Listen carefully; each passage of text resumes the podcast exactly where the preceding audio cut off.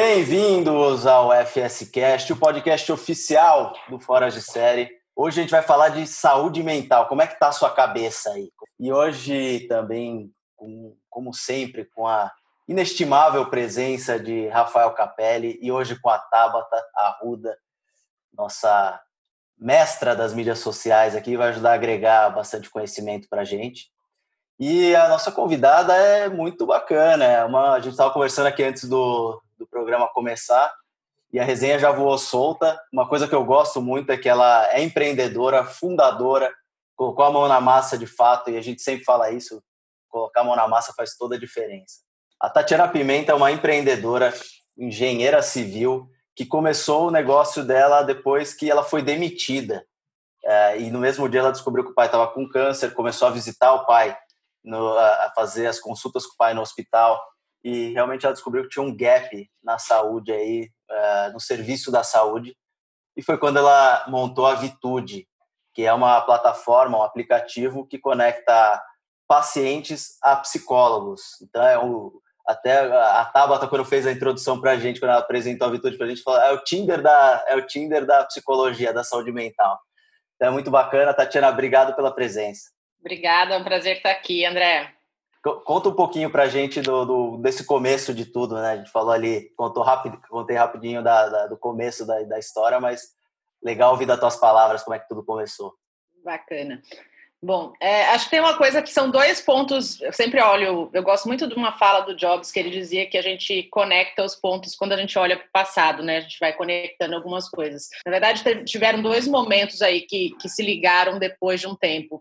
É, no passado eu tive depressão, então acho que a principal ideia de criar a Vitude ela veio de uma experiência pessoal. Então, quando eu tive depressão lá em 2012, acho que a principal dificuldade, o principal dilema era como é que eu encontrava um psicólogo, né? Eu tinha ali à disposição um, um guia de papel, né? Era um livrinho com nome, endereço, telefone. Em 2012, se a gente lembrar, não tinha o WhatsApp, a gente não tinha a quantidade de tecnologia que a gente tem hoje. E eu tinha ali número de telefone fixo. Tinha que ligar nos consultórios, tentar encontrar um horário para agendar uma consulta e foi extremamente complicado. Na psicologia, até um pouquinho diferente da medicina, normalmente o psicólogo ele é mais lobo solitário. Ele tem ali o consultório dele, mas ele não tem uma secretária, ele não tem uma equipe que o apoia. Então, normalmente, quando ele está atendendo, ele inclusive não atende telefone. Então, a dificuldade já começava ali, né, de você não conseguir falar. Eu acho que para mim um outro ponto que foi bastante eu sempre fui muito crítica com quem era profissional de qualquer área que eu fosse contratar. Eu não conseguia saber onde aquele psicólogo tinha se informado, qual era a experiência, qual era a bagagem. Então, basicamente, eu tive que escolher por proximidade. Então, minha decisão acabou correndo por quem estava perto da minha casa. É, não só isso, acho que tipo, foi meio erro e acerto. E eu acabei passando por três experiências muito ruins com o plano de saúde. Né? Hoje, empreendendo na Vitude, eu entendo que existe um modelo que é um modelo de remuneração que acaba sendo até destruidor de valor da cadeia, porque o plano de saúde ele paga muito mal para o profissional de psicologia, então ele não consegue atrair os melhores profissionais para estarem credenciados. Para vocês terem uma ideia, hoje um plano de saúde paga 25 a 30 reais por consulta para um psicólogo e pode levar até 60 dias para pagar. Eu até faço uma, uma comparação, uma brincadeira, mas quando eu vou fazer unha, por exemplo, no salão, ou quando eu chamo alguém por um aplicativo, Normalmente a unha custa ali 40, 50 reais para você fazer e a pessoa não precisa de formação superior, não precisa de nenhuma instrução. E se ela fizer alguma coisa errada, no máximo ela vai cortar meu dedo. Né? E a gente está querendo que um profissional que cuida da nossa cabeça, que é o negócio mais importante que a gente tem, ganhe 25 reais, 30 reais por consulta. Então aí começa o descasamento, né? não consegui encontrar um profissional pelo plano de saúde e acabei é, buscando ajuda de amigos, pedindo indicação. Meu primeiro psicólogo, que de fato eu consegui fazer ali o, o tratamento e até sair do quadro de depressão, ficava 10 quilômetros da minha casa. Então, ali tinha um outro dilema. Apesar de eu ter conseguido encontrar um profissional bom, a minha terapia, que deveria durar 50 minutos, durava três horas, porque eu ficava duas no trânsito, uma para ir e uma para voltar. E isso ficou ali, passou a questão da depressão, fiz o tratamento e me dei conta de que aquele processo que eu estava experimentando pela primeira vez era bom, não só porque eu saí da depressão, mas porque eu entendi é, que eu poderia olhar para mim, olhar para minha carreira, olhar algumas coisas que eu tinha construído e ver se, putz, algumas coisas fazem sentido, algumas coisas são é, fruto do que eu gosto, do que eu quero, mas algumas coisas não são, porque muitas vezes a gente toma escolhas baseadas no que os outros querem, que a família quer, a sociedade quer. Então, acabei usando, depois que eu saí da depressão, aquele processo para repensar a carreira, para repensar algumas coisas. Acabei mudando de emprego, fazendo alguns movimentos interessantes, né? E aí ficou essa história. Em 2015, né? Como você disse ali na apresentação, eu sou engenheira civil de formação minha carreira sempre foi bem executiva. Eu comecei como trainee do Grupo Votorantim, fiquei lá muito tempo, depois passei por uma outra indústria cimenteira portuguesa, depois fui trabalhar numa multinacional chilena da área florestal, que é a Arauco, que é concorrente aí da, da Duratex, não sei se o pessoal desse segmento conhece. E por último, eu trabalhei numa empresa suíça que faz equipamento para construção civil. E ali em 2015, vocês vão lembrar dessa história também, a gente teve a eclosão ali da, da Lava Jato, né? Então, boa parte dos players de construção civil acabaram presos, né? É. Se a gente pensar, foram lá três executivos de, de grandes construtoras, e isso puxou o mercado inteiro para baixo. Então, todo mundo que estava na cadeia ou que era fornecedor de suprimentos para, seja para as construtoras, seja para a área petrolífera também, porque a Petrobras estava envolvida, né? Acabou sofrendo. A empresa que eu estava era Suíça, então tudo que chegava, a maioria dos equipamentos eram importados, então tudo chegava à base de franco suíço aqui. É, e aí, com o câmbio estourando, tipo, é, ficou quase que inviável competir com alguns, alguns players que tinham atuação no Brasil. A empresa passou por uma reestruturação. Basicamente, acho que hoje eles devem ter um terço do que tinham lá em 2014, 2015, na, que também não teve uma recuperação nesses últimos cinco anos aí da construção civil. Eu acabei saindo, dia 4 de agosto agora vou fazer cinco anos, né, que eu saí da, dessa empresa.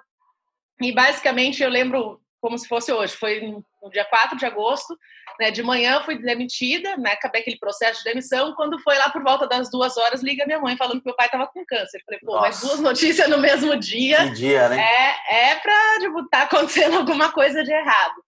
É, mas eu hoje, hoje, quando eu olho, eu falo, putz, ainda bem que aquilo aconteceu, porque se acho que se eu não tivesse sido demitida, eu também não teria conseguido é, fazer nada bem feito. Eu não teria nem trabalhado nem cuidado de casa. Então, a, o que eu vi ali foi uma oportunidade. Eu lembro até de falar isso para minha mãe. Eu falei, mãe, tem uma coisa boa aqui. Eu fui demitida hoje. Aí ela começou a chorar de vez. Aí eu falei, não, é sério, eu posso ir para casa, meus pais moram no interior do Mato Grosso do Sul. Eu falei, deixa eu só coordenar aqui a parte de exame demissional e tudo que precisa ser feito, e eu vou para aí, não façam nada antes de eu chegar. Né? Então, quando eu cheguei lá, a primeira coisa que eu fui entendendo, tipo, tá, tem estrutura aqui para tratar, para não sei o quê. Fui conversar com o médico local, entendi que não, não tinha. Falei, não. Quando fui comecei a questionar algumas coisas, quais eram as saídas, quais eram as soluções, tinha só uma. Falei, não, doutor. Tipo, eu já dei uma de doutor Google, já pesquisei um monte de coisa, tem um monte de solução. Ele, ah, mas aqui não tem. Eu falei, então, mas não perguntei se era aqui. tipo, o que, que tem de solução no, é, no mundo, né? E aí eu lembro que a gente chegou a uma conclusão de que era melhor vir para São Paulo. Acabei insistindo bastante com os meus pais, porque vamos, eu moro em São Paulo, lá tem um acesso a muita coisa, tem acesso à tecnologia, bons profissionais, e a gente acabou vindo para cá.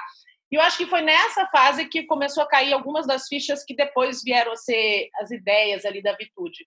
Porque a primeira coisa que eu fiz foi tentar buscar um profissional aqui em São Paulo e tentar falar. E quando de lá ainda quando eu tentava ligar, né? Putz, é, queria agendar uma consulta, mas eu queria falar, eu tô aqui com esses exames, eu queria uma orientação. Ninguém me dava orientação por telefone. E eu achava que aquilo, putz, por que não? Eu só quero que você. Não estou fazendo uma consulta, mas eu estou aqui uhum. diante de um relatório, de um dado médico, e eu preciso saber se eu dou o passo A ou o passo B, porque eu não estou confiando no profissional que está aqui no interior do país. Eu já era a minha sementinha para telemedicina aqui. Uhum. E, e, eu lembro que quando a gente, ah, não, eu só falo com o paciente quando eu tiver, quando ele estiver aqui no consultório. Veio eu, meu pai e minha mãe para São Paulo. Na primeira consulta, a primeira coisa que a gente começou a contar a historinha, ah, que foi o cardiologista que identificou tal coisa, que aí fez um exame que aconteceu isso, a primeira coisa que o médico falou assim, então, mas eu não sei se o senhor tem câncer. E aí, quando ele falou isso, eu, tá, mas você podia ter falado isso por é. telefone, não podia, não? Né? Na minha cabeça, tipo, meio cabeça de engenheira, isso é quase igual decolar um avião. Você tem um checklist, você vai falar assim, ó, verifica se a patologia foi feita no laboratório tal, verifica se. Então, para mim, tinha uma série de questões ali que elas poderiam ser perguntadas antes para evitar que o paciente se deslocasse e para, sei lá, você encurta alguns sofrimentos, isso na minha visão. Então, a gente acabou tendo que refazer todos os exames, aí, por exemplo, os exames físicos tinham vindo, mas como houve uma desconfiança da patologia, a gente precisou voltar no Mato Grosso do Sul para buscar lâmina de biópsia para trazer para analisar no sírio-libanês. Então, assim, putz, se a gente tivesse tido uma orientação, ou as lâminas tinham vindo junto, ou as lâminas tinham vindo sozinhas, que era a minha ideia do tipo, o mais prático aqui é você despacha para a gente que a gente vai refazer o exame, se estiver tudo ok, tá tudo bem, se não tiver, você corre para São Paulo que a gente vai operar. E aí, passado isso, acho que tudo ficou, meu pai estava com câncer mesmo, fez a cirurgia aqui, fez todo o procedimento. Quando terminou todo o tratamento, ele voltou para casa, isso durou mais ou menos uns três meses, né, acho que todo esse processo de conviver com médico, hospital, enfermeira e tudo isso, acho que acabou mexendo um pouco com, ó, tem coisa aqui que dá para ser melhorada, mas principalmente acho que uma coisa que a tecnologia traz é, cara, a experiência pode ser melhor, né? Acho que, por exemplo, o procedimento inteiro foi muito bem sucedido, meu pai está bem, falo que ele está vendendo mais saúde que eu, com quase 80 anos. É, mas, assim, a experiência tanto para o paciente que ficou ali agoniado se, sabe, se não tinha, se tinha, se ia morrer, se não ia morrer, quanto para quem está ao redor, que no caso era minha mãe e eu, podia ser muito melhor. Então ficou aquela coisa de, putz, como é que melhora essa, essa experiência? Como que melhora esse contato, né?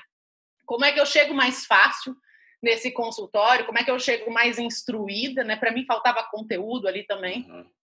E aí passou né? Acho que tive um período ali, isso foi mais ou menos outubro de, de 2015, tive um período ali meio de ruminação. Aí eu fiquei, putz, tá bom, pai já se tratou, já voltou para casa, eu tô aqui, vou voltar para o mercado de trabalho, não vou. E aí eu falei, putz, não quero mais trabalhar na construção civil, né? já estava meio zoado, putz, não tinha nem sinais de melhora. E eu falei, ah, pô, quase 15 anos de carreira, nunca tinha sido demitida, estava ali com o fundo de garantia todo líquido, o dinheiro estava praticamente líquido. Eu fiz umas contas, falei, acho que dá para um ano e meio ali sem, sem salário, dois anos sem salário, estourando. Falei, acho que agora é a hora de arriscar e vou tentar montar alguma coisa. E aí o que eu fiz, assim, putz, eu vinha de indústria tradicional. Eu fiz, meu primeiro passo foi, dado que eu quero empreender, vou estudar. Então fui buscar algumas coisas. Eu tinha feito MBA no INSPER, então a primeira pessoa que eu procurei foi Marcelo Nakagawa, que tinha sido meu professor de empreendedorismo lá. Marcelo, estou querendo empreender, estou querendo pensar em algumas coisas nessa área, o que, que você me aconselha?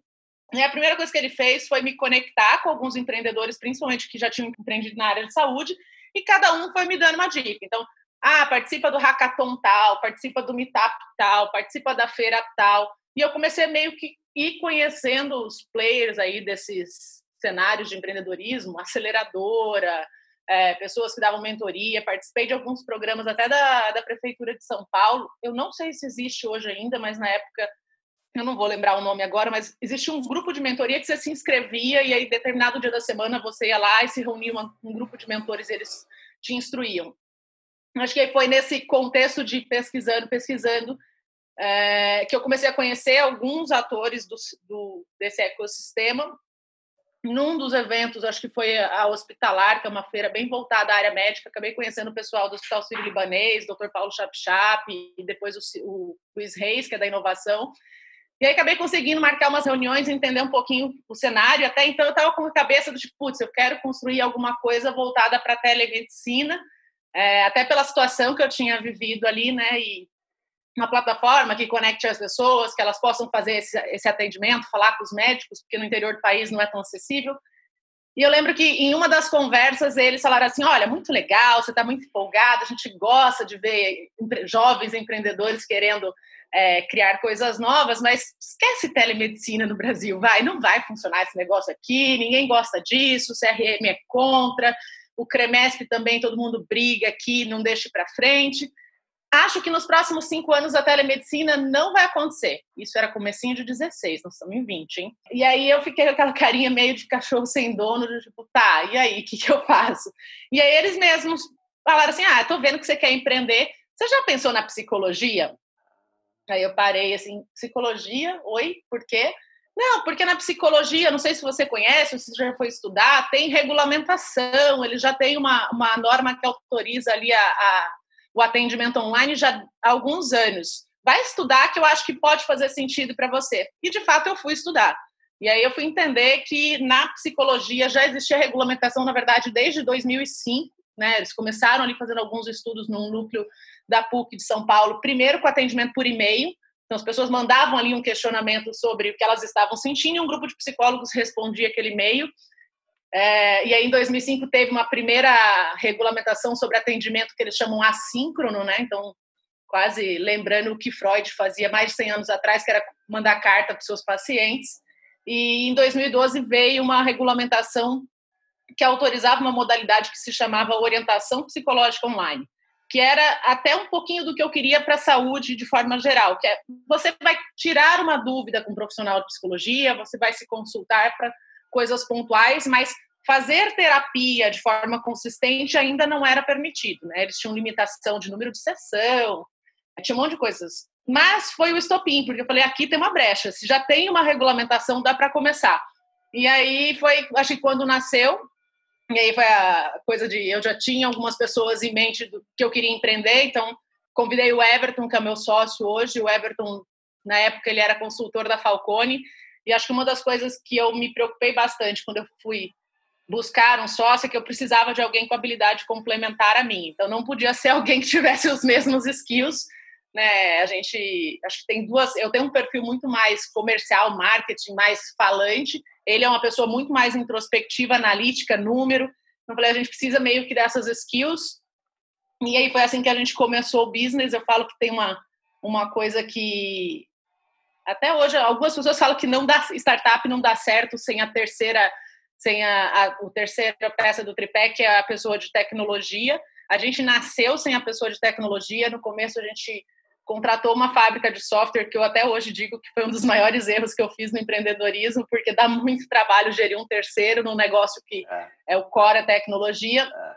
Mas, por fim, acho que a gente é, era, é tão apaixonado pelo negócio que a gente fez dar certo. A gente tem hoje é, um head de tecnologia, nosso CTO, a gente tem arquiteto de software, mas no começo fomos nós dois com um monte de ideia maluca e é, um terceiro que a gente contratou para ir fazendo a, a parte inicial. Então, mais ou menos assim que nasceu a Vitude. Então, começou ali em maio de 2016, que é a fundação, e vem crescendo até hoje. Sensacional. Hoje vocês estão com quantas pessoas trabalhando na Vitude? 43 agora, eu acho. Aí já Nós tá. éramos 13 no dia 12 de março. Caraca! A gente, a gente triplicou de tamanho nessa pandemia. Ó, é, então, isso, isso é uma das coisas que a gente, que a gente vai entrar, até para colocar todo mundo que está ouvindo a gente no mesmo patamar de entendimento, né? E você falou bastante da história da, da resistência da medicina e é uma, uma, uma pré-regulamentação aí da, da questão da psicologia. Mas como é que é a, como é que está sendo recebida essa entrada massiva dos aplicativos de, de agendamento de consulta? Eh, como é que os médicos estão lidando com isso? Porque por mais que a psicologia já tinha uma regulamentação, da minha leiguice aqui, duvido que os médicos já estavam 100% comprados na ideia. E também do lado do, do paciente, né? Porque é, para a maioria das pessoas, acho que o normal não é fazer a, o atendimento uh, por celular, por computador, né? Então, como é que você está vendo essa adesão, tanto do médico quanto do, do paciente? Cara, eu vou, eu vou separar a medicina da psicologia um pouquinho, eu vou te falar um pouco de cenários, o que, que aconteceu agora em pandemia. Então, na psicologia, é, já existia, como eu disse ali, tinha uma regulamentação inicial que autorizava comunicação por e-mail, coisas nesse sentido, desde 2005. Depois veio essa, essa nova regulamentação em 2012, e em 2018 ela mudou de vez, autorizando é, o que a gente chama hoje do procedimento de terapia online. Né? Acho que a, a, psicologia ela saiu na frente de todas as áreas de saúde no Brasil. Quando a gente olha fora do Brasil, telemedicina já é uma realidade há muito tempo. Inclusive, quando eu estava ali pesquisando, querendo montar um negócio ainda meio sem saber o escopo, é, eu já tinha pesquisado empresas como a Babylon Health, como a Teladoc, que são grandes players mundiais, que já atuavam em telemedicina há um tempão.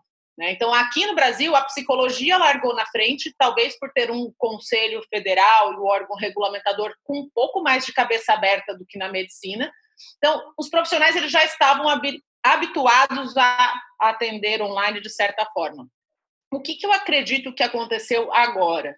É, a gente tinha o grupo de pessoas que são mais jovens, mais abertas à tecnologia, e tinha um grupo de pessoas que está ali com tá, seus 20 anos de formado mais, que é uma outra geração.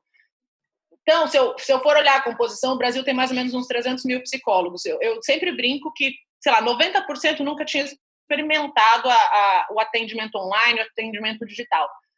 Quando começou a pandemia, a primeira coisa que acho que marcou ali o cenário foi que o Conselho de Psicologia se posicionou muito firmemente do tipo não atendam presencialmente. Já existe uma regulamentação, ela está em vigor, ela autoriza isso. Protejam seus pacientes e protejam a vocês. Fechem seus consultórios e passem a atender online.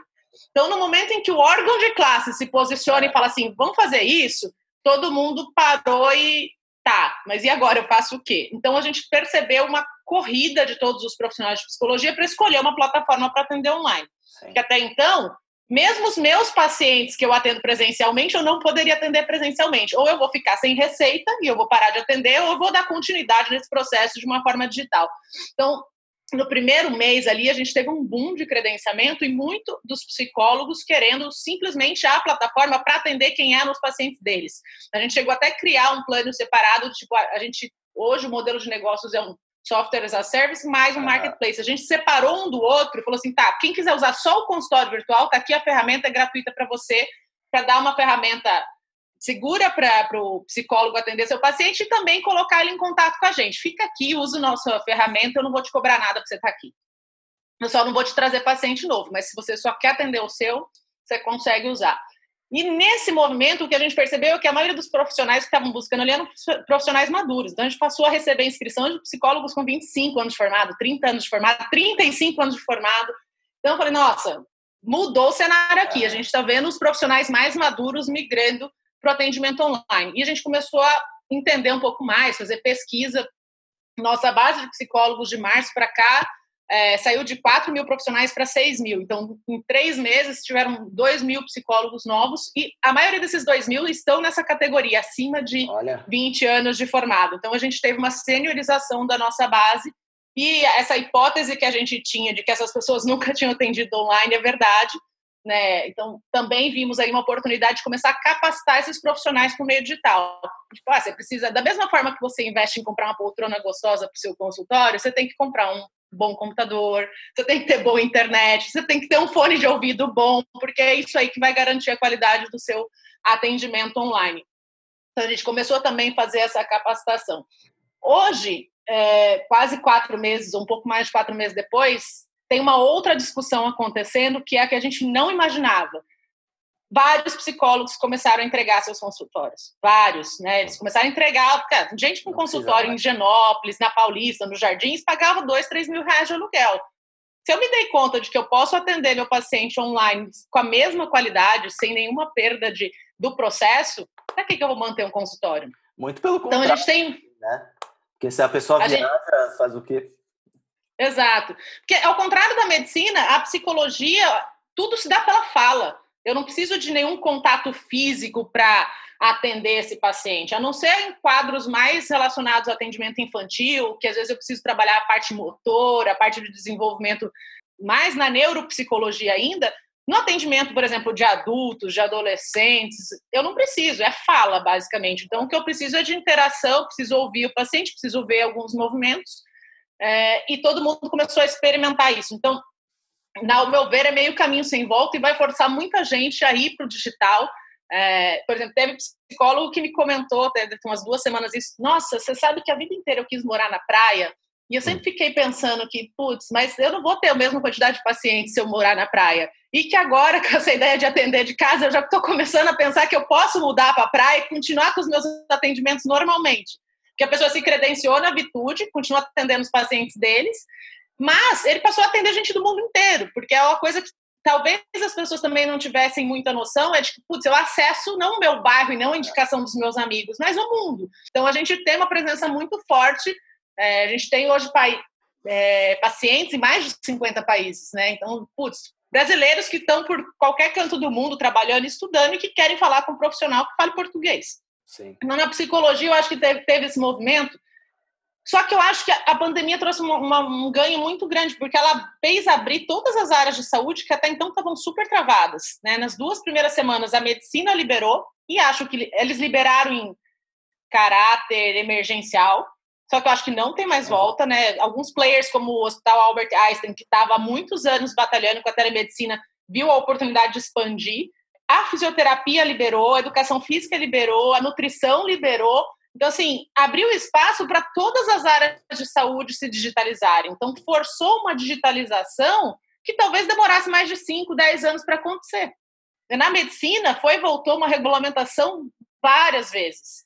E agora vai falar que não funciona? Depois de quatro, cinco meses de experimentação, e se a gente não tiver vacina, provavelmente vai ficar 12?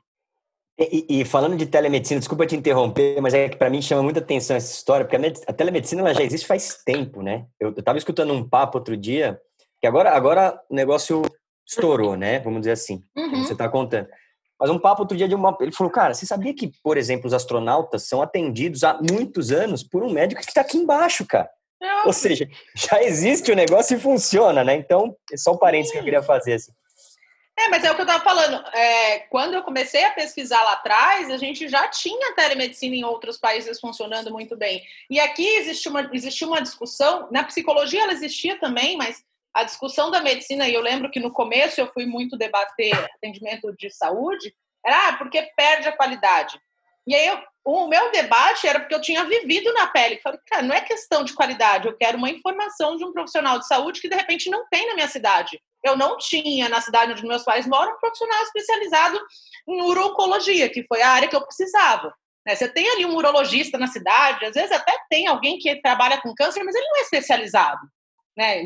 quando a gente olha, o Brasil tem mais de 5 mil municípios. Se eu olhar geograficamente, as principais especialidades estão nas grandes capitais. Eu vou ter profissional em São Paulo, Rio, Porto Alegre, Curitiba.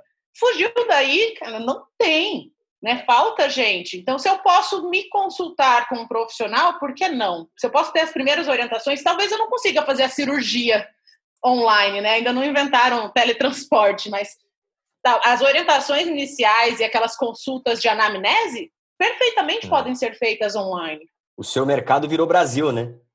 Pelo menos, pelo menos né? Brasil. Sim. Mundo, né? É, exato. É. Falou. Fala, todo mundo quis falar ao mesmo tempo. É. Não, Não, eu ia contar uma experiência pessoal de, de, de atendimento. Lembra quando eu estava com problema no olho, que, daquela vez lá que deu? Sim. É, e eu me consultei com o oftalmologista pelo WhatsApp, assim, do doutor Consulta da Vida. E eu fiquei receosa, né? Eu falei, meu, como assim? Mas ele me deu orientação, me acalmou e passou, sei lá, lavar os cílios. E me evitou de pegar um táxi e até o consultório dele eu sou asmática, sou grupo de risco, aí ia ter que ir lá, lá, lá, lá, enfim. E é bem isso que você falou, né? Esse primeiro contato, essas primeiras orientações já sana, já evita tanta coisa. Mas enfim, era é, isso. Pode falar, André. Mesmo na psicologia, mas na, a mesmo, o raciocínio vale para a medicina também. A gente não está falando que o presencial online um é melhor que o outro, mas sim que tipo, se eu não tenho nada e eu tenho um online, é muito diferente. Né? Uhum. O, o, assim, os dados da psicologia, eu tenho mais de 5 mil municípios no, no Brasil, metade não tem psicólogo. Só que nessas, nessa metade tem gente com depressão, com ansiedade, com estresse, com autismo, com todos os outros transtornos que podem existir do ponto de vista psicológico. Como é que eu levo atendimento se não existe o profissional de saúde na cidade? Né? É a mesma discussão que a gente fala com o mercado corporativo, que é onde a gente tem crescido nos últimos tempos. Tá, muito legal. Você tem lá, pegar o setor bancário, né? Você tem agência nos 5 mil municípios. Você tem plano de saúde para atender os 5 mil municípios, mas só metade tem psicólogo. Você faz o quê com o resto? Não adianta nada. Você não atende. Ah, numa cidade pequena, se tiver um assalto e as pessoas tiverem ali um quadro de estresse pós-traumático, você faz o quê? Você desloca um profissional de avião para lá para atender? Como é que faz isso? Então, assim, o online ele te permite dar acesso e chegar nos lugares onde não existe o profissional. E a mesma coisa com a medicina. Né? Putz, eu estou numa cidade onde eu tenho que andar, pegar a comunidade ribeirinha, vou ter que pegar um barco para chegar numa cidade, ter que andar 300 quilômetros mais. Às vezes a pessoa precisa de uma instrução do tipo lava o cílio, né? não põe a mão no olho. Sim. Ah, usa. E, e hoje, assim, o avanço é tanto que você já tem conectado a prescrição médica. Né? Acho que já, isso já existia e agora que a telemedicina liberou, é, algumas coisas funcionaram bem. Por exemplo, você consegue um psiquiatra, vou pegar para mental health, que é a área que eu estou mais dentro. Um psiquiatra consegue te atender, entender o que está acontecendo, prescrever uma medicação, a medicação vai chegar pelo é, motoboy na sua casa. Você não precisa sair de casa para passar por todo o processo. Então, é. isso é, é importante de pensar. E muda muito. E, assim, para o país, de uma forma geral, tem um impacto muito grande, porque o teleatendimento é capaz de desobstruir o SUS, por exemplo. Sim, sem dúvida. Né? Sem dúvida. Você tem, você tira pessoas que às vezes iriam porque elas estão com uma dor de cabeça, porque elas estão com algum sintoma ali em casa, que um médico pode orientar, acalmar a pessoa, medicar uhum. e acabou. Ela não sai de casa, ela não vai lá obstruir um serviço que está lá para ser utilizado para uma pessoa que está infartando, para uma pessoa que está com um caso grave. Emergência. Eu até no teu caso, né? Que no caso do seu pai, né? A pessoa pode ter feito o primeiro exame, precisa voltar lá para saber o resultado ou para tirar alguma dúvida. Realmente, essa você falou da quebra de barreiras, né? De, de virar o médico, o, o psiquiatra, o psicólogo, ele ter acesso a pacientes do mundo inteiro. E é, e é, engraçado que esse é um comportamento geral dessa digitalização, né? A gente faz alguns conteúdos um pouco mais educacionais, e uma pergunta que, que a gente sempre recebe é assim, puta, eu sou influenciador aqui do interior do, do Mato Grosso do Sul, é, eu tenho algumas propostas da, da, da, da vendinha local, do, do, do, contador local, só que eu não eu, eu, eu, preciso, eu preciso conversar com mais gente, tá? como é que eu faço? Cara, o primeiro passo é, é você esquecer que você, você, conversa só com o Mato Grosso do Sul. Né? Você tem que entender que você tem uma audiência que é Brasil, global, e o que, que você consegue, que histórias que você consegue contar para essa audiência global, mesmo estando no, no, Mato Grosso do Sul, né? Então é, é, meio que a mesma lógica. Então essa quebra do desse gatilho mental tem que ser, vai acontecer à, à medida à medida com o tempo. Uma outra coisa que, que eu acho interessante assim, a gente está quebrando, está cortando mato, né? É, em vários aspectos. E aí você vai tendo, você vai resolvendo um problema, mas para expandir também depende do outro. Então, fala, porra, beleza, estamos conseguindo, uh, através das consultas online, chegar a mais lugares do Brasil, a, atender mais pessoas. Mas aí, a gente, para chegar mais longe, a gente esbarra num problema de infraestrutura, né? Que a gente tem, é, vamos lá, uh, falar da Globo, acessa 98% da população e a gente só tem internet para 60%, que chega a 60% do país são mais ou menos 45 milhões de pessoas que não têm acesso à internet rápida, né, para fazer um. Sim. Uh, aí você começa a esbarrar. Como é que uh, como é que você acha que esse, toda essa, esse, essa digitalização e novas áreas entrando nessa digitalização vão exercer pressão sobre o, o, o governo ou a, os, os, players de, de infraestrutura para poder botar essa estrutura de pé? Você acha que vai rolar uma pressão maior agora com o setor uh, médico liberando em caráter emergencial. A educação também, né, Dé? O setor da educação também passa educação, por isso com o ensino à distância, é, né? É, é. Você acha que vai rolar uma pressão maior agora para aumentar esse, essa oferta de, de internet para a é, galera?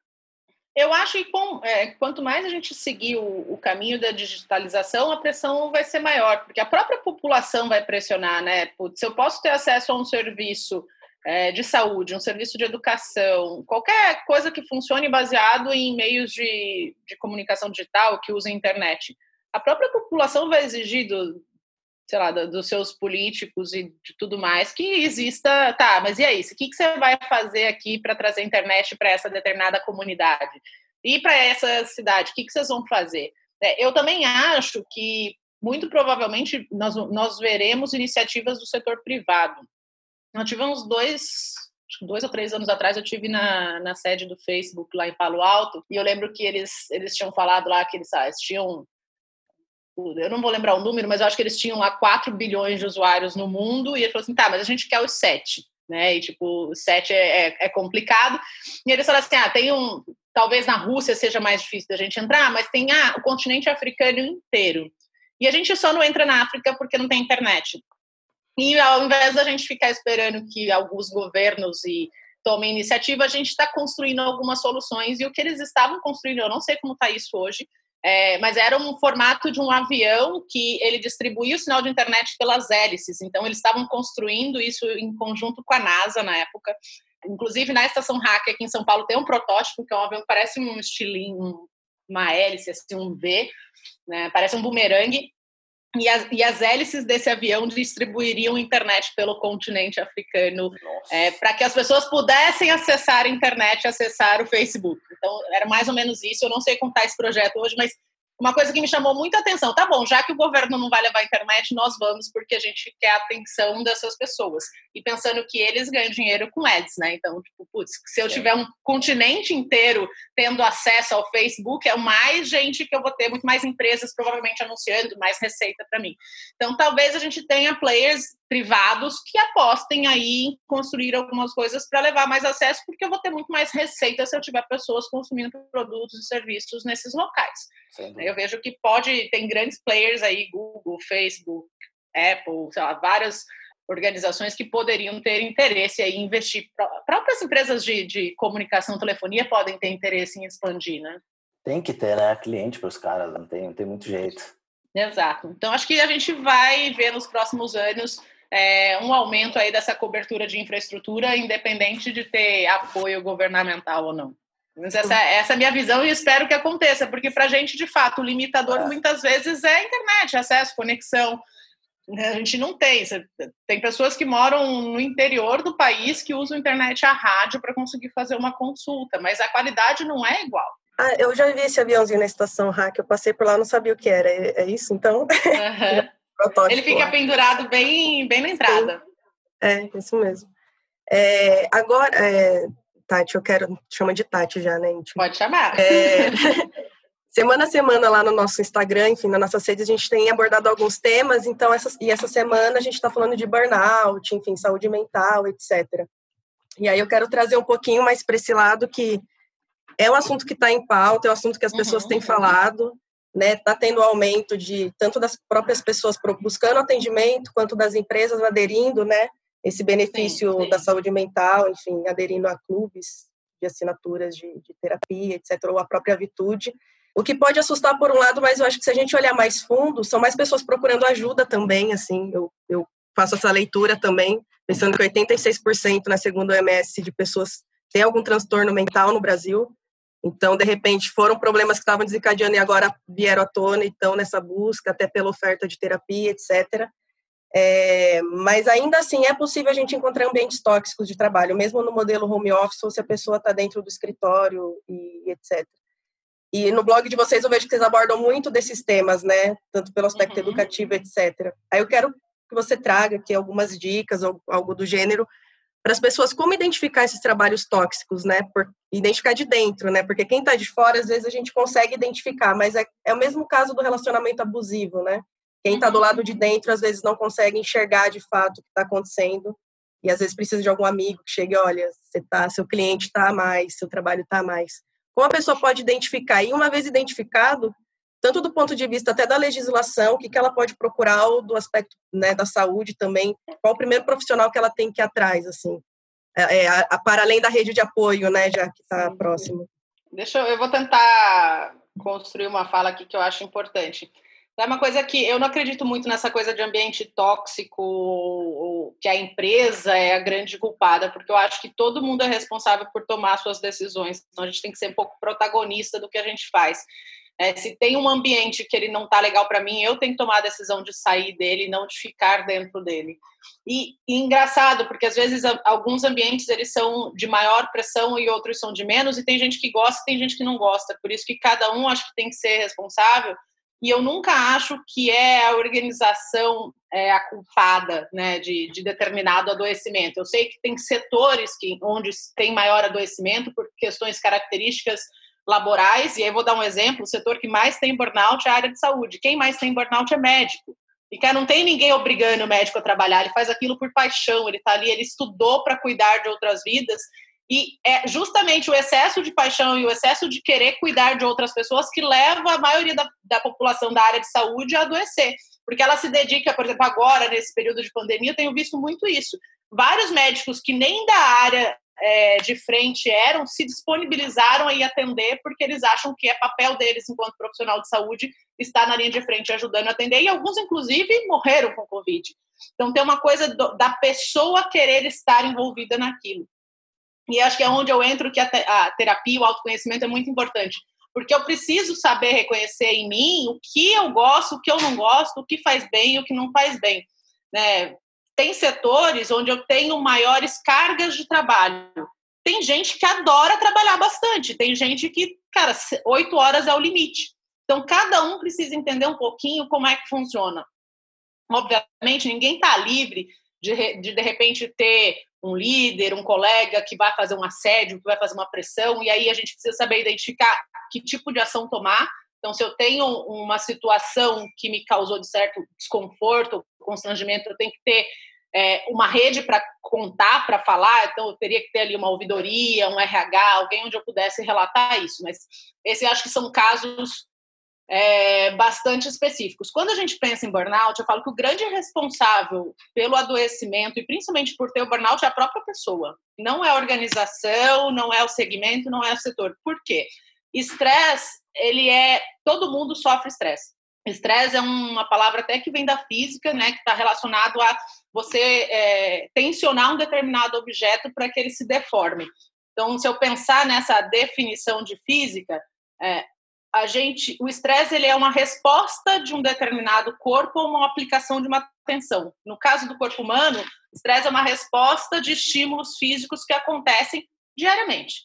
Então, do momento em que eu acordo até o momento que eu vou dormir, eu recebo estímulos que causam estresse no meu organismo. Então, eu tenho que trabalhar. O trabalho por si só ele já vai gerar um estímulo que vai me deixar ou muito feliz ou muito estressado é, eu tenho que cuidar da casa, eu tenho que cuidar de filhos, eu tenho que, às vezes, estar na rua para fazer um determinado é, trabalho. Então, você está sujeito a, a, sofrer determinadas pressões. A gente divide ali o estresse em, em alguns tipos, mas eu vou citar dois exemplos. A gente tem o estresse agudo, que é quando você recebe um estímulo muito forte e muito rápido. Exemplo, acidente, um sequestro relâmpago, um assalto, alguma coisa nesse sentido, que aí teu corpo reage muito rapidamente e joga uma quantidade de hormônios ali para que você reaja, né? Você vai ter que correr, vai ter que fugir, vai ter que chorar, vai ter que fazer alguma coisa. Então, aquela quantidade de hormônios ela é produzida de uma forma muito intensa, muito rápida para dentro do organismo. Se não cuidado, normalmente ele passa, mas se não cuidado, aquilo pode virar um quadro de estresse pós-traumático. E tem o que eu chamo de estresse crônico, né? A literatura também chama de estresse crônico, que é o estresse do todo dia. Eu acordo, eu tenho que me tomar banho, eu tenho que fazer uma atividade física, eu tenho que trabalhar, eu tenho que fazer um monte de coisa. Eu tenho estresse todos os dias. Só que, da, da mesma forma como na física, na, na, resistência dos materiais, eu preciso tirar a carga daquele determinado objeto, que ele volte ao estado normal para eu aplicar a carga no outro dia. O grande responsável por nós não adoecermos é o sono. Então, eu preciso garantir que eu durma ali sete, oito horas por dia para que eu possa tirar toda a carga do estresse gerado ao longo dos dias. Qual é a principal coisa que acontece no burnout e por que, que as pessoas chegam no burnout? Privação de sono. As pessoas começam a trabalhar de um tanto e passar tanto os seus limites que quando elas vêm, elas estão dormindo quatro, cinco horas, estão se alimentando mal, estão pulando refeição, estão deixando de fazer pausa ao longo do dia chega um momento em que você já não sai mais, não vê a família, não vê os amigos. Então, é um, uma alteração de comportamento do próprio indivíduo que leva ele para um quadro de adoecimento. O burnout, ele não acontece do dia para a noite. Ninguém chega e fala assim, ah, com burnout. É uma pessoa que ela vem sendo submetida ao estresse durante um período muito longo de tempo, meses até ano, e aí sim ela entra num processo que a gente chama de o burnout, ele é um esgotamento, né? Tem até uma imagem, se você jogar burnout, procurar a imagem, você vai ver que tem tem uma imagem que é uma pessoa de terno e uma cabeça é uma vela apagada, porque a pessoa simplesmente apagou literalmente. Então, ele é uma forma do nosso organismo tirar a gente da tomada para a gente não morrer, porque a gente está danificando tanto o corpo humano que se a gente continuar, a gente morre.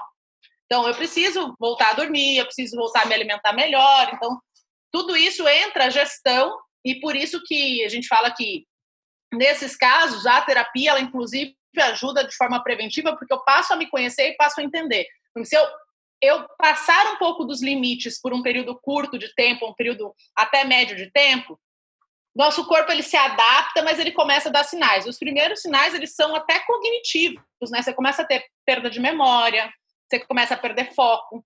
Né? A gente mesmo consegue observar, por exemplo, em alguns momentos quando eu ultrapasso meus limites, tem hora que às vezes um negócio que eu podia fazer em meia hora eu levo duas. Por quê? Porque eu tô cansada.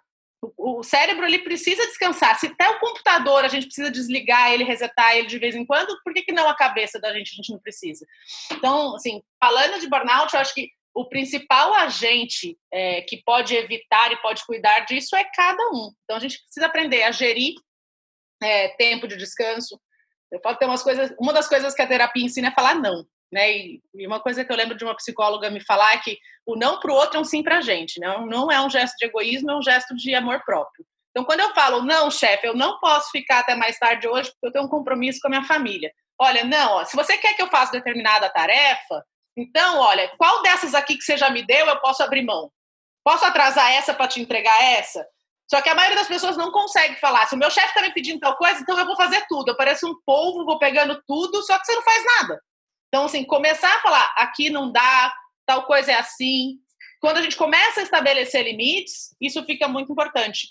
E outra coisa que burnout normalmente aparece nas pessoas com uma determinada característica, que são as pessoas que não falam não para elas mesmas. Né? Eu tenho, geralmente são pessoas extremamente competitivas. Burnout aparece muito em empreendedor, porque o empreendedor é apaixonado pelo negócio dele, então, tipo, cara, é o filhinho dele. Se ele não trabalhar, quem mais vai trabalhar? Então é sábado, domingo, feriado, meia-noite, de manhã. E isso, querendo ou não, ninguém está obrigando. Eu falo porque eu já fiz isso de trabalhar tipo final de semana, meses a fio, sem descanso. Quem que é meu chefe? Eu mesma. Se eu não me cuidar, alguém vai, me, vai se cuidar por mim? Não vai. Então, assim, acho que tem muito essa questão de, putz, agora está na hora de dar um, um, limite. E não é fácil. Né? Se eu falasse que é fácil, é mentira. Que muitas vezes você tem uma centena de coisas para fazer, você quer dar conta de tudo, né? E esse comportamento de querer dar conta de tudo é o que leva muita gente ao adoecimento. Acho que não sei é. se eu respondi tua pergunta, mas eu tiro um pouco a responsabilidade das organizações e coloco mais a responsabilidade uhum. no indivíduo, porque é a gente que tem que cuidar. Tem empresa que é boa pra caramba, dá todos os benefícios para o cidadão possíveis, né? De, de terapia, massagem, e as pessoas adoecem. Mas porque elas não se cuidam. Né? O, o Drauzio fala um negócio muito interessante. As pessoas querem que a saúde seja de graça, um bem de todos, mas a galera come picanha, fuma, bebe, e aí depois quer que o SUS. né? Tipo, putz, aí eu chego lá, o SUS tem que cuidar de mim, mas eu passei a vida inteira fumando, bebendo e comendo gordura. É, eu perguntei mais no, no, na questão das estruturas internas mesmo. Por exemplo, um banco que sofre um assalto, ele ele, para mim, isso acaba trazendo uma toxicidade, né, para a pessoa a longo prazo, médio e longo prazo porque ele não cuidou desse, desse colaborador, né? Porque ele não sim. proporcionou um ambiente seguro para esse colaborador criar, empreender, produzir. Então, Foi mais nesse algum... aspecto que eu perguntei assim, mas sim, você está certo que às vezes tem muito mais a ver com o indivíduo não criar o ambiente do que com a organização em si não proporcionar. Eu acho que a gente vai ter atividades que naturalmente elas são mais nocivas, tanto que na, se a gente pegar a CLT, você tem ali periculosidade, alguns fatores que entram. Por exemplo, eu trabalhei em indústria cimenteira, cara. Tem gente que vai lá furar o buraquinho para pôr dinamite. É perigoso pra caramba. O cara tem medo de morrer? Tem. Mas ele vai lá e trabalha naquilo a vida inteira. Então, o que a empresa tem a fornecer é tipo um cuidado para que aquela pessoa não se acidente, um cuidado para que ela trabalhe menos horas. Quem tem incidência de periculosidade não trabalha as mesmas oito horas que uma pessoa normal professor se aposenta mais cedo. Por quê? É uma atividade que esgota mentalmente muito mais fácil do que outras uhum. atividades. Uhum. Então, acho que também tem isso, né? A gente não vai estar livre de algumas atividades serem mais perigosas do que outras, é, mas também cabe essas organizações oferecerem cuidados. Eu acho que nesses casos de, de risco, como você citou, por exemplo, casos de assalto, eu acho que todas as organizações elas têm estruturas de cuidado, porque aquilo é inerente, né? Você fala, pegar uma empresa aérea, quase todas as empresas aéreas têm lá uma equipe de saúde mental, porque você não pode ter uma tripulação adoecida. E a gente viu que uma vez que teve um cidadão com um adoecimento emocional, ele jogou um avião pelos Alpes. Então, assim, você precisa ter cuidado. Então, essas empresas, elas já têm, geralmente, uma equipe, mas mesmo tendo, não estão livres de que um caso aconteça. Mas se eu puder, se eu puder é, ajudar o pequeno empreendedor, nosso amigo pequeno empreendedor, uh, eu acho assim, é o que a gente pode dizer, talvez, aí é uma, é uma a, a afirmação perguntando, tá?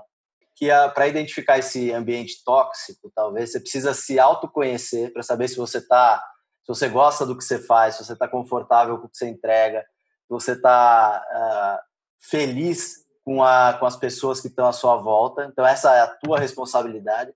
Uhum. E ainda dentro da sua responsabilidade, você pequeno empreendedor ou funcionário colaborador, você precisa olhar se, a, se caso tem algum problema, principalmente como a Tá falou de assédio, moral, uh, sexual, seja lá o que for, se a empresa te oferece um serviço de para reportar esse problema, uh, consertar, uh, consertar essa situação, né? Acho que o ambiente Até... tóxico vira daí, se a, se a, se a empresa não te der esse suporte, né? Puta, tudo certo, tal, mas meu chefe ele ele, ele, ele se mostra abusivo na cobrança é, do meu trabalho. Beleza, não tenho para onde ligar? Você está num ambiente tóxico. Ah, eu ligo, falo, as pessoas me atendem, mas não resolvem? Você está num ambiente tóxico. Tá, faz sentido é, ou não? Acho que faz. Eu até quero talvez puxar mais para a linha do pequeno empreendedor, que eu acho que até o público daqui, pensar que o, o pequeno empreendedor ele não tem chefe, ele é o próprio chefe. E eu acho que vou tentar voltar lá no comecinho da Vitude. Talvez seja a fase mais difícil e mais propícia ao adoecimento. Por quê? Cara, meu primeiro ano de Vitude era eu e o estagiário. O Everton ainda estava full no, no negócio dele. A quantidade de horas que eu trabalhava para dar conta do monte de coisa que eu estava fazendo ao mesmo tempo e principalmente a quantidade de coisas diferentes, porque eu estava num negócio novo, né, que além do que eu tenho que fazer de trabalho no dia a dia, eu tinha que estudar porque eu não conhecia boa parte daquelas coisas que eu estava fazendo. Então, uma parte do meu dia era ler blog, ir atrás de livro, falar com investidor, falar com mentor. Então, tudo aquilo era um, um. Quanto mais. Estudar é uma coisa muito louca. Quanto mais você estuda, mais você descobre que você não sabe as coisas. Então, a vontade, putz, tem mais esse curso, tem mais isso, tem mais aquilo. Então, ali tem que ter um cuidado para a gente, de fato, não ter um quadro de burnout, porque o excesso é sempre presente. É, os meus dois primeiros anos era muito trabalho, assim, tipo, e, e você que vai dosar o limite. Porque você vai falar assim, quero crescer mais rápido, eu vou no, vou no ritmo mais devagar. Porque você não tem todos os recursos, você não tem recurso financeiro, o que também gera uma pressão, e aí gera, não, é, não sei se é só o estresse, mas gera uma ansiedade, porque quantas vezes eu não dormi, não porque eu não queria dormir, mas porque eu tinha medo que o caixa ia acabar. Ah, tá acabando, tem mais 40 dias de caixa. Faz o quê? Vou voltar para o mercado de trabalho, vou começar. E aí a cabeça da gente começa a pensar um monte de coisa. Então, esse é o período talvez mais suscetível, e o, o pequeno empreendedor é quem está mais sujeito ao adoecimento emocional. Né? Porque, querendo ou não, a gente convive com medo de quebrar. Se a gente olhar para os números, ah, os números do Brasil, sei lá, quantos por cento das empresas não passam do primeiro ano, quantos por cento das empresas não passam do segundo, depois vai depois de um determinado período, você começa a ter um pouco mais de saúde e estrutura. Mas no começo, cara, é. ah, convido todo mundo aqui para responder se nunca teve medo de quebrar, nunca teve medo do caixa acabar, nunca teve medo, putz, que eu vou fazer amanhã? Putz, será que esse meu produto vai dar certo? Você coloca um produto no ar, você fica ali, mas será que alguém vai clicar? Será que alguém vai comprar? É. Ai, meu Deus. Esse, cara, ninguém dorme, perde o sono. E ainda cresce depois, né? começa a ter funcionário, e eu, eu já falei isso algumas vezes, ah, Essa é outra dor de cabeça. É, cara, porque é, a gente lá no, no, no, no, Desimpedidos, né, a gente chegou, saiu também de, de três pessoas, foi crescendo, chegou com, com mais de 100 funcionários, né, 100 Sim. colaboradores estão lá agora. E, cara, a, a, maior angústia do meu dia a dia, pô, empresa faturando, tudo lindo, tudo certo, audiência, conteúdo, audiência crescendo, parceria com marcas gigantes, cara, tudo lindo. Só que eu acordava todo dia de manhã com. Acorda ainda hoje, que eu sou sócio lá, né? Com uma. Um não é nem uma borboleta, um elefante do estômago, de falar, pô, tem 100, mais de 100 famílias. famílias não, é, não são Dependendo 100 pessoas. De você. Tem famílias. 100 famílias. É, eu quebrar, puta, beleza, você é horrível, mas quebra, você vai lá, se, se mata, se vira ali, mas recupera. Agora, são 100 famílias, então isso, isso me dá uma angústia, isso me dá ainda uma angústia. Ainda olhando para fora de série, idem. Se mata no sentido figurado, né? Vamos figurado, deixar claro figurado. isso, né? Me mato de trabalhar. trabalhar, me mato de trabalhar. Muito bem colocado, me mato de trabalhar. Estamos falando de saúde é. mental aqui, o cara fala, quebrei, eu me mato pra fuder. Não, não. No bom sentido. É, e, e, e aí, é, Tati, eu tenho uma, uma, uma, dúvida que você falando foi me, me surgindo.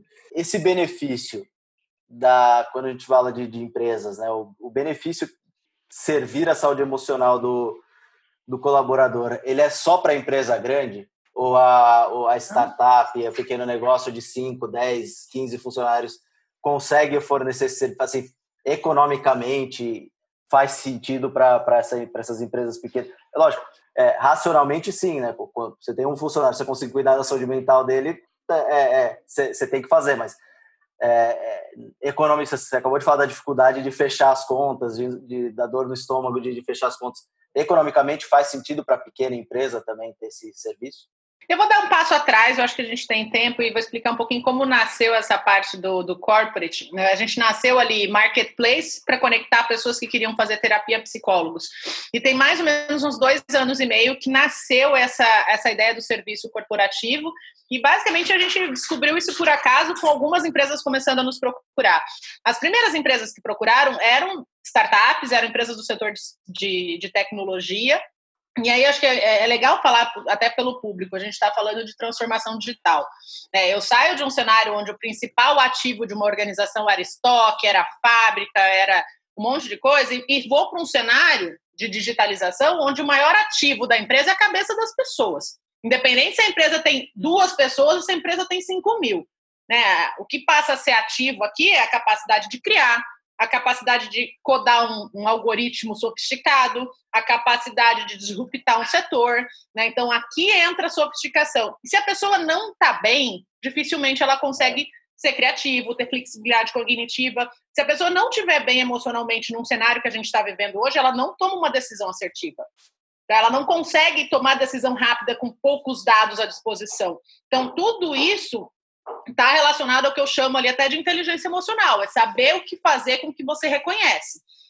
Então, essas primeiras empresas, elas estavam ali passando por uma fase muito forte de crescimento, então, nesse crescimento, você tem metas agressivas, você tem aumento do, da carga de trabalho, aumento de estresse, e começou a aparecer ali o início de turnover também. Então, tipo, existe uma preocupação, ah, eu preciso garantir que essa equipe esteja bem e saudável para que ela continue querendo trabalhar aqui bem e que ela esteja bem cuidada a ponto de tipo, continuar produzindo coisas sofisticadas. Então, assim, as primeiras, os primeiros clientes nossos foram a 99, que tinha recém sido comprada pela Didi, resultados digitais, empresas do setor de tecnologia e scale-up de uma forma geral. Aí, ano passado, a gente fez uma rodada de investimentos com a Redpoint. A tese de investimento foi toda ancorada no serviço corporativo, até porque eles já tinham investido na, na Gimpass no passado e o modelo de negócios lembra muito o que a Gimpass faz, né? A gente leva a nossa base de psicólogos como um benefício para as empresas, a gente conecta as empresas com esse pool de psicólogos que a gente tem, e de lá para cá a gente vem investindo no que a gente chama de construção da máquina de vendas. Então, de lá para cá a gente começou a olhar também para empresas grandes. Então, tem ali SAP, Banco do Brasil, Brasil, Grupo Boticário como cliente mas eu ainda tenho um grande número de clientes que tem 10 funcionários, 15 funcionários, 30 funcionários. Né? Boa parte desses clientes de talvez menor porte, quando eu olho para dentro de casa e vejo que o setor cristão, são empresas que, basicamente, esses 10 ou 15 ou 30 funcionários são pessoas que produzem intelectualmente, não são empresas que têm ali produto, fábrica ou coisas do tipo. São pessoas que ou são uma fábrica de software, ou é uma consultoria estratégica, ou é alguma, algum sei lá, negócio onde todas as pessoas que estão envolvidas precisam produzir muito do ponto de vista intelectual, precisam estar bem emocionalmente para entregar um serviço bacana. Putz, se eu sou um consultor, às vezes eu sou uma empresa de uma pessoa só. Se eu sou um consultor, qual é o meu maior ativo? A capacidade de entregar resultado para o meu cliente, a capacidade de propor solução inovadora. Eu chego lá e falo um negócio, o cliente fala, nossa, nunca pensei nisso, né? Então, é, acho que aí é que entra, tipo, onde preciso cuidar de mim, porque se eu estiver bem, eu vou conseguir entregar valor para o outro e esse outro vai valorizar meu serviço. Então, para mim, assim, é, esse investimento ele vale tanto para a empresa de duas pessoas como a empresa de é, 25, 30, 50 mil. Hoje a gente tem empresas com mais de 60 mil vidas dentro de casa são coisas diferentes. Exemplo, quando eu estou olhando para uma empresa muito grande, tem várias coisas que impactam, até fatalidade. Porque a gente, quando a gente está falando de um pool de empresas aí de 50 mil vidas, muito provavelmente eu tenho lá suicídio, eu tenho adoecimento, eu tenho internações. Mas quando eu estou falando de um, de um grupo de pessoas, de 20, 30 pessoas, eu estou falando de potencial criativo. Basicamente, estou falando de que se você estiver bem mentalmente, se eu estiver com a cabeça funcionando, cara, eu vou conseguir entregar e produzir muito mais. Então, respondendo um pouquinho, eu diria que é um benefício que funciona para todo mundo e que deveria começar com os donos da organização, porque é quem precisa tomar a decisão mais difícil, quem precisa estar tá bem para tomar a decisão acertada, quem precisa estar tá bem para, às vezes, negociar um contrato grande. É, a relação produtividade, saúde e equilíbrio mental em dia é tá claro, né? Não tem Sim. não tem muito o que discutir. Você falou, você falou uma coisa muito legal que para mim me chamou muita atenção, você falou do comportamento do próprio indivíduo é o que leva ele ao, ao esgotamento, ao burnout Sim. ou sei lá, qualquer uma dessas desses gatilhos que desencadeiam alguma doença, né? Mas isso não, não, não tira a responsabilidade das empresas, né? As empresas elas, porque eu falo isso porque assim, Recentemente eu falei sobre uma plataforma que é a contrateumamãe.com.br, porque as mães sofrem muito com o retorno ao mercado de trabalho, né? E muitas vezes isso, e, e eu acho que, como eu disse lá no, no, no, caixa de ferramentas nessa época, é super importante, assim, o pai também tem um, tem um, tem um trabalho, tem uma responsabilidade, né? Afinal, o filho é dos dois, né? Vamos dizer assim. Sim. E ninguém precisa ter vergonha de, de chegar mais tarde no trabalho, óbvio que avisando tudo mais, não é deixando na mão, né? Claro. Mas é, uhum. é, dizendo, pô, amanhã eu vou chegar mais tarde porque eu vou levar o meu filho no médico. Então eu preciso sair mais cedo porque eu vou buscá-lo na escola. Eu acho que essa responsabilidade é de ambos. E muitas das vezes as empresas, elas não enxergam dessa forma que elas contratam, não é um profissional, elas contratam uma pessoa. E essa pessoa vem com um pacote, que é a família. Que, então, é, é só esse paralelo para a gente não... Putz, beleza, você comanda a sua vida, é óbvio, claro. E, e, e eu sei que tem gente que não consegue, porque às vezes a gente fica preso né, num trabalho, por conta da conta, por conta do dinheiro, por conta do salário e tudo mais. Mas isso não exime as empresas de serem socialmente responsáveis, né? Elas precisam entender que eles estão levando um pacote, não é uma pessoa, né? O Rafa, eu vou um pouco mais além. É, não é só uma coisa que é o papel da empresa, deveria ser obrigação porque mexe no resultado. Né? Se eu tenho uma pessoa adoecida, custa mais caro para mim. Sim, porque se, eu, se, uma pessoa não está bem, primeiro que ela produz menos, mas não só isso. Ela, ela impacta o clima, ela vai mais ao médico, ela fica mais doente. Uma pessoa, por exemplo, com alto nível de estresse, ela produz muito mais cortisol e o cortisol ele começa a destruir algumas defesas imunológicas nossas. Então, as pessoas têm mais alergia, as pessoas têm mais gastrite, as pessoas é, elas passam a ter uma série de coisas, até doença autoimune está super correlacionada com estresse. Então, assim, é responsabilidade, é responsabilidade do indivíduo? É, mas é sua enquanto empregador cuidar, porque esse indivíduo está dentro da tua casa. Então, assim, não, eu não isento, não, muito pelo contrário. Falo, vocês têm que cuidar porque isso impacta o teu bolso. Claro. É, é basicamente isso, né? Tipo, quando a gente fala, nossa, você tem que cuidar porque é seu papel social, é muito legal. As empresas até ficam assim, mas não impacta a mesma coisa que você falar assim, você tem que cuidar porque está drenando o seu dinheiro, o seu é. lucro. Né? Um tipo, capitalismo tá, selvagem. Né? Eu tenho um slide que eu mostro que é um, um cesto cheio de dólar. Fala assim, ah, você não tem budget, mas você está gastando dinheiro com isso, com isso, com isso. Ah, vamos olhar lá para os teus dados de saúde. Quantas vezes é, você teve falta para as pessoas estarem indo ao médico que de repente elas não precisavam, né? Quantas vezes alguém que você gostava muito pediu demissão da sua empresa porque estava tóxico? Sabe assim, por isso eu falo, é a responsabilidade do cidadão saber que está tóxico e pedir para ir embora e a responsabilidade da empresa de cuidar para que ele não saia. Mas outro dia, teve uma pessoa que me contou um caso de um diretor de tecnologia, que é um, um puta cargo querendo ou não, só de consultoria que se paga para trazer uma posição dessa é 25% do salário ano. Eu fiz conta ali com o analista que estava me contando, falei, ah, você quer dizer que vocês gastaram 200 mil para recrutar porque vocês perderam a pessoa que vocês gostavam muito. Por que, que ela pediu demissão? Ah, porque aqui estava muita pressão, não sei o quê, não sei o quê, não sei o quê. Então, assim, você criou um ambiente que expulsou uma pessoa que você queria muito reter, e aí você tem que pagar caro para trazer de volta uma outra pessoa, tem ramp-up, tem tempo de aprendizado, e pode ser que se você não cuidar de novo, essa pessoa vai embora também. Então, assim, tem todo um contexto que precisa estar alinhado, né? As, pessoas, as empresas elas vão precisar criar ambientes muito mais saudáveis, é, porque é importante para elas, porque senão vai custar muito caro se elas continuarem mantendo ambientes que são pouco saudáveis. Que existe ambiente tóxico? Existe. Eu, falo, eu chamo a responsabilidade do indivíduo, porque, cara, se tiver tóxico, sai daí, não é para você. É. Uhum. É, falou no bolso, o social, socialmente friendly aparece. É. Galera, olha, é diferente. Aí agora até para a gente caminhar, né, pro, pro final dessa conversa, que foi bem, bem, bem massa. É, você tem, é, sei lá, sugestões de boas práticas até para esses pequenos e médios empreendedores, que é a nossa audiência mais direta, para passar a adotar hoje, que não vai não vai custar nada, não vai ser caro, não vai mexer no orçamento, para ele adotar e até para ele, para si próprio, né, das equipes, né, que a gente fala, que é o empreendedor solitário, Sim. até para as pequenas, enfim, como a gente citou. Às vezes, que... só, só, posso só pegar um pouquinho antes? Às vezes precisa começar pelo dono do empreendimento. Exatamente. que está desequilibrado. Sim. Eu acho que tem algumas coisas que são regras básicas de saúde, né? Eu fiz algumas piadas, algumas brincadeiras, mas eu gosto muito dessa passagem do Drauzio que ele fala que as pessoas esperam que a saúde seja de graça, mas elas se comportam mal. Então, assim, a gente tem responsabilidade de cuidar do nosso corpo, é uma máquina. Então, coisas básicas, cara, dormir, Dormir 7, 8 horas por dia é super importante. Se você tem dificuldade para dormir, aí tem que identificar o porquê dessa dificuldade. Eu, muitas vezes, tive dificuldade porque eu estava com medo, estava ansiosa, ou porque eu fiquei até tarde olhando uma tela de TV. Então, se, é, se esse é um hábito, eu posso mudar isso aqui.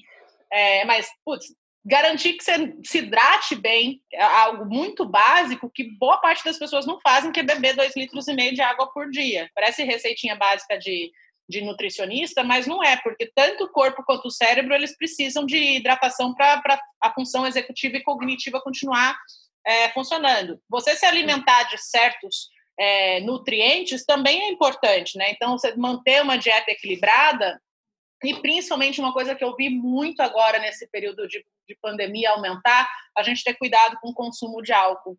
Né? Eu vi que muita gente agora passou a beber de segunda a segunda, assim como se não houvesse amanhã, já que eu estou dentro de casa qualquer dia a dia.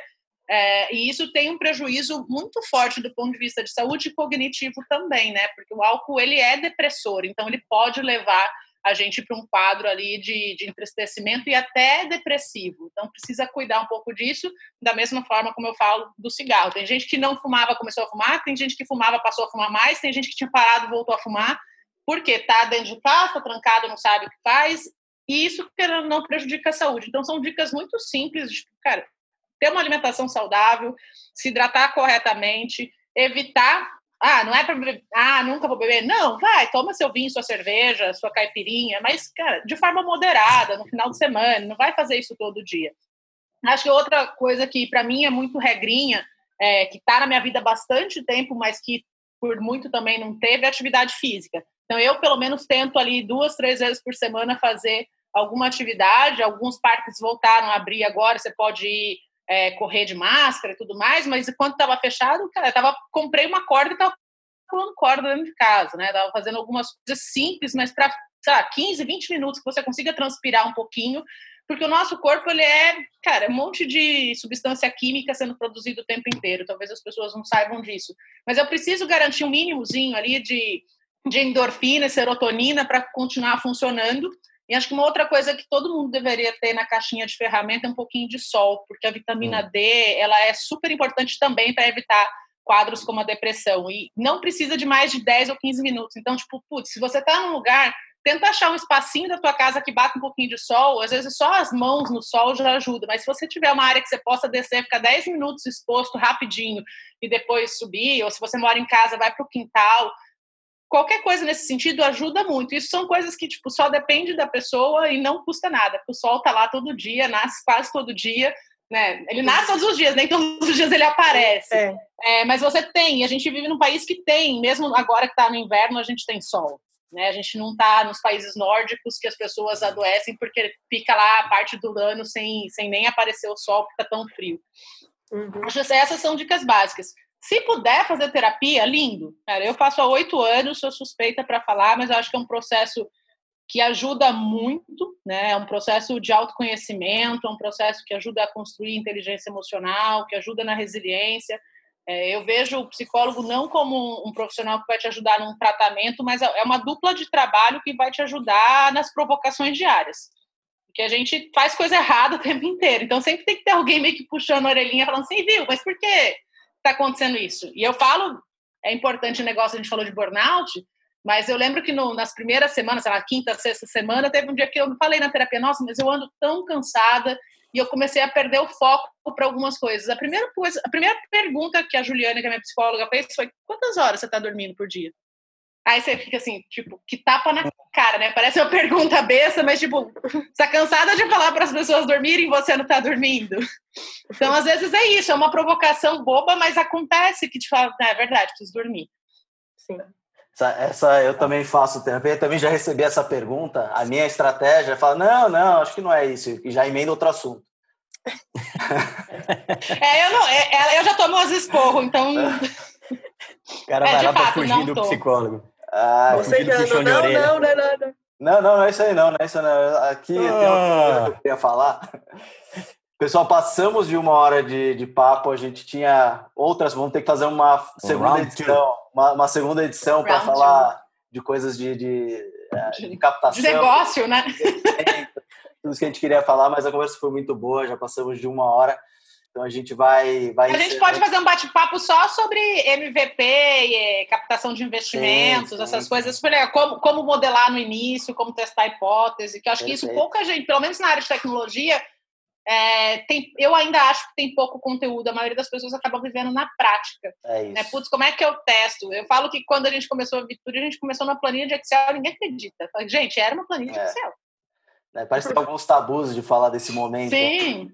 Eu também, bom, vamos, já, já tá convidada, vamos só bater e, a agenda. E capta, captação também é um bicho complicado, você tem que ter é. estratégia ali para você conseguir fazer as coisas bem feitas. Sem dúvida, acho que esses ensinamentos são valiosíssimos. A gente vai, com certeza, vamos fazer a, a segundo round desse papo. E para quem quiser acompanhar a Tatiana nas redes sociais, arroba Tatiana AC Pimenta no Instagram, Tatiana Pimenta no LinkedIn. E lá você vai encontrar a mãe do Freud, que é um cachorro, e a dona da gargalhada mais gostosa que você já ouviu. Então você Boa. vai lá conferir. Você também pode acompanhar a Vitude no Instagram, né? Arroba Vitude com dois T's, ou no www.vitude.com. Acompanhe a gente também nas redes sociais, arroba Fora de Série, em todas as redes uh, existentes, menos o TikTok, que estaremos entrando em breve. E foi um prazer, Tatiana. Obrigado demais ah, pelo papo. O prazer foi meu, gente. Muito Obrigada, bom. Tabata, André, Rafa. Foi um prazer estar aqui. E você falou do TikTok aí, a gente já tá de olho nele também, que parece que não dá para ficar de fora, né? É verdade. Estaremos lá em breve. Rafa, obrigado pela sua inestimável presença, como sempre. Prazer. Eu, eu que agradeço e eu sou fãzaço demais de fazer o podcast, porque eu, eu fico escutando aqui, eu fico só aprendendo, aprendendo, aprendendo, absorvendo. E achei muito legal as dicas que você deu no final, porque realmente fica aquela sensação de ah, é muito distante para o meu negócio, né? Estamos falando das grandes multinacionais. Esses caras podem, eu não posso. Não, é muito fácil as dicas que você deu. Dá para criar, brincando, brincando, numa cartolina, né? A, a, jornadinha da saúde mental. Então, pô, deixar um litro de água na mesa do teu funcionário, sabe? Pô, beba água, tome sol. Vamos lá, agora 10 minutos de sol, toca um sino, faz alguma brincadeira, deixa isso lúdico, né? Uhum. Então, eu acho que eu acho que puta, a dica que você deu foi muito legal para realmente aterrizar para o pequeno, assim, que, que, que, sempre se acha excluído e fala que isso aqui é coisa do, da multinacional e não é para mim. Mas não, é para todo mundo e é necessário e dá resultado. Isso que é o mais legal, ah, e dá resultado. Essa, essa, obrigado. Essa nova função, nova não, né? Mas essa função do gestor também de prestar atenção nos colaboradores, ou saber o que tem, a empatia, né? Se colocar no lugar do colaborador para tentar ajudá-lo também nessa fase. Tá sempre abrilhantando o nosso podcast. Volte mais vezes, por favor. Voltarei, tendo agenda livre, eu volto sim. Tatiana, obrigada. Ah, eu que agradeço. obrigada, foi muito legal o papo, assim, o que o Rafa falou no final é, é, é bem massa, dá para fazer coisas muito simples e efetivas, e que a Vitude vida longa, porque é importante que as pessoas olhem para o tema da saúde mental, né, individualmente, Sim. e se cuide, se autoconheça, etc. Parabéns, obrigada. Ah, obrigada, gente, foi um prazer. E você que não sabe, você pode seguir este podcast uh, no, no Spotify e em todas as outras plataformas. Siga a gente que toda quarta-feira temos conteúdo novo e muito legal para vocês. A gente se vê semana que vem. Valeu e tchau.